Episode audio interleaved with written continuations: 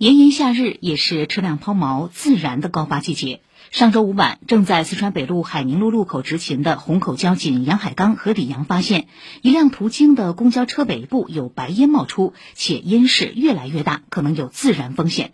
两位民警立即追赶，并向车辆呼喊，公交司机随即靠边停车。民警指挥疏散乘客，并取出车上灭火器，对公交车尾部进行喷射。此时，车辆尾部的引擎室内已有明火窜出。在民警和司机共同努力下，不到两分钟，火势就被控制，事件没有造成人员伤亡。以上由记者刘婷、通讯员向安报道。